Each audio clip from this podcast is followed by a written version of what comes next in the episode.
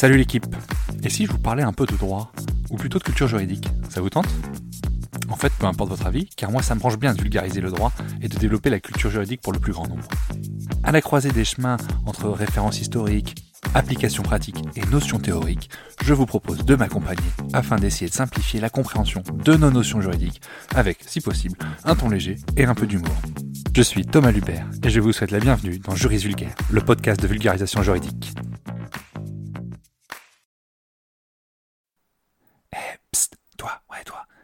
Me donner un petit coup de pouce, donne une note et un avis sur le podcast.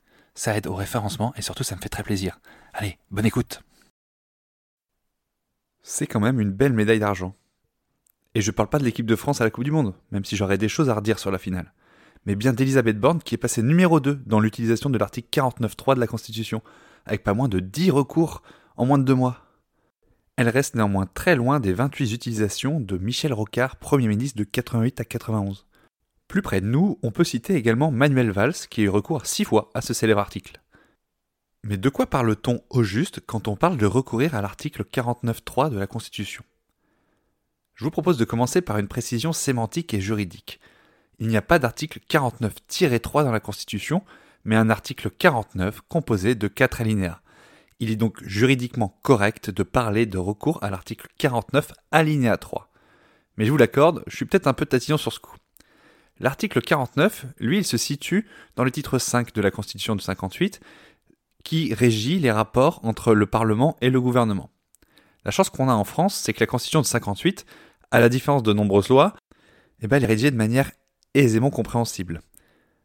Alors je m'embête pas, et une fois n'est pas coutume, je vous cite directement la ligne 3 de l'article 49. Le Premier ministre peut, après délibération du Conseil des ministres, engager la responsabilité du gouvernement devant l'Assemblée nationale sur le vote d'un projet de loi de finances ou de financement de la sécurité sociale. Dans ce cas, ce projet est considéré comme adopté, sauf si une motion de censure, déposée dans les 24 heures qui suivent, est votée dans les conditions prévues par l'année précédent. Le Premier ministre peut, en outre, recourir à cette procédure sur un autre projet ou proposition de loi par session. La première remarque importante à faire ici, c'est que c'est le Premier ministre qui engage la responsabilité de son gouvernement. Bon, alors après, c'est après délibération du Conseil des ministres. Et qui dirige le Conseil des ministres? Bon, le président. Donc, vous avez bien compris où je veux en venir. C'est une décision qui est généralement collégiale, et c'est juste que c'est le Premier ministre qui supporte la responsabilité de la décision du président. Bref, il faut bien comprendre que ce texte permet au gouvernement de faire passer un texte sans aucun débat, sans aucun amendement s'il le souhaite. Et c'est pour cette raison qu'on repart souvent l'utilisation de l'article 49.3 à un passage en force du gouvernement, car il faut le dire, dans le système français, il y a très peu de chances que le gouvernement soit contraint de démissionner suite au vote d'une motion de censure. Ce n'est arrivé qu'une seule fois, en 1962, où le gouvernement de Georges Pompidou a été contraint de démissionner suite au vote d'une motion de censure. S'en est suivi la dissolution de l'Assemblée par le général de Gaulle, une victoire aux élections législatives, et du coup Georges Pompidou qui a été de nouveau nommé Premier ministre et chargé de former un gouvernement. Bref, un coup dans l'eau. Précisons ici que cette motion de censure n'intervenait pas dans le cadre d'un article 49 alinéa 3. À titre de comparaison, l'article 49 alinéa 3 de la Constitution a été utilisé 99 fois, et aucune n'a donné lieu à la démission du gouvernement en place. Il y a donc en effet peu de risques que le gouvernement soit obligé de démissionner. Alors évidemment, les gouvernements ne n'activent pas directement de but en blanc les articles 49.3 sans discussion. Dans les déclarations publiques d'avant recours à l'article 49 alinéa 3 en fin d'année dernière, le gouvernement avait volontairement indiqué laisser des séances pour débattre un texte avant le passage en 49 alinéa 3 pour garantir un semblant de démocratie dans l'utilisation de cet article. Il y a évidemment des limites posées par cet article. Premièrement, l'application de l'article 49 alinéa 3 se limite au projet de loi de finances ou de financement de la sécurité sociale. C'est ici assez compréhensible, car il s'agit de lois permettant de fournir un budget à l'État et à la sécurité sociale. Et l'État ne pourrait pas fonctionner en cas de blocage de ces textes. Cela arrive parfois aux États-Unis, on parle alors de shutdown, et dans ces cas, les administrations sont obligées de fermer faute de budget. Cependant, le spectre que couvrent ces textes laisse une importante marge de manœuvre au gouvernement. Ces textes régissent notamment la création et le montant des cotisations et des impôts en France. On voit donc que c'est relativement assez simple d'insérer des dispositions contraignante pour les Français. À titre d'exemple, nous avons cru un temps que le gouvernement allait procéder à la réforme des retraites en l'insérant dans le projet de loi de financement de sécurité sociale. Ce n'a pas été le cas en cette fin d'année. Outre ces deux projets de loi qui sont votés nécessairement chaque année, le Premier ministre peut activer l'alinéa sur et seulement sur un projet de loi ou proposition de loi lors de la session parlementaire ordinaire qui se déroule de début octobre à fin juin, donc chaque année.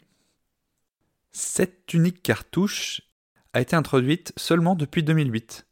Avant cette réforme constitutionnelle, il était possible d'utiliser l'alinéa 3 pour tout texte et sans limitation.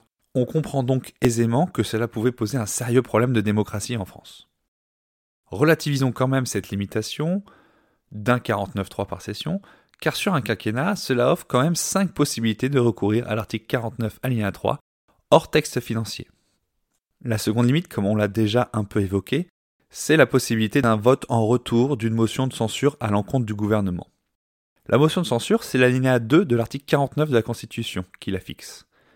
Concrètement, il y a deux conditions pour passer une motion de censure. Pour qu'elle soit considérée comme recevable et qu'on organise un vote, elle doit être signée par au minimum 10% des députés, soit 58 députés.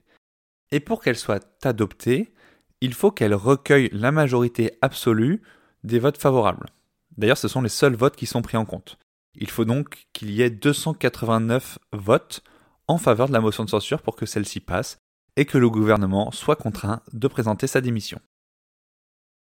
C'est au Premier ministre de présenter la démission de son gouvernement au président, de sorte que l'ensemble des ministres perdent leur portefeuille et le texte sujet du 49.3 est évidemment pas adopté. Concernant les dernières utilisations par Elisabeth Borne de l'article 49 alinéa 3, Chacune a été assortie d'une ou plusieurs motions de censure qui ont été présentées par les oppositions, mais aucune d'entre elles n'a abouti. Forcément, quand on regarde la composition de l'Assemblée, les positions étant assez extrêmes, il est difficile par exemple pour un député RN de voter la motion de la NUPES et inversement.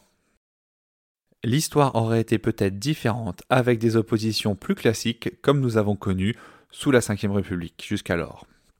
La prochaine utilisation de l'article 49 alinéa 3 marquera le passage symbolique de la centième utilisation dans l'histoire de la Ve République. Et même si le gouvernement souhaite l'éviter, il est possible que cette centième utilisation s'effectue pour la réforme des retraites. À voir si tel est le cas si Elisabeth Borne se présente à l'Assemblée avec son maillot de l'équipe de France floqué 49-3 que le Père Noël lui a gentiment amené cette année, assurément un cadeau de très bon goût. En pratique, il y a évidemment des enjeux beaucoup plus politiques que juridiques dans l'utilisation de cet alinéa. En effet, cela peut engendrer d'importants mouvements sociaux et un accroissement de la division dans la société. C'est pour cela que le recours à l'article 49.3 reste limité dans l'histoire de notre pays au regard du nombre de lois votées en France chaque année. De même, il faut quand même savoir raison garder et reconnaître que s'il est comptabilisé 10 utilisations par Elisabeth Borne de cet article, il s'agissait de votes sur des parties des textes financiers cités en amont, de sorte qu'il ne représente que deux lois en définitive, pour 10 utilisations. Je vous laisse là-dessus, on verra bien si l'article 49 alinéa 3 ou 49.3 comme on le dit dans le langage courant va repointer le bout de son nez dans les semaines à venir. Allez, ciao la team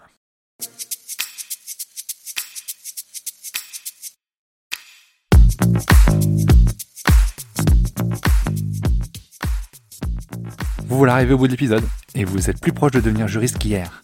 Merci d'avoir écouté jusqu'au bout. Si vous avez des questions, des remarques ou si vous souhaitez échanger, n'hésitez pas à me contacter sur LinkedIn ou par mail. Tout est dans la description. Encore une fois, je compte sur vous pour laisser un avis et une note si vous avez apprécié le contenu. Merci d'avance. Juridiquement vôtre. Thomas.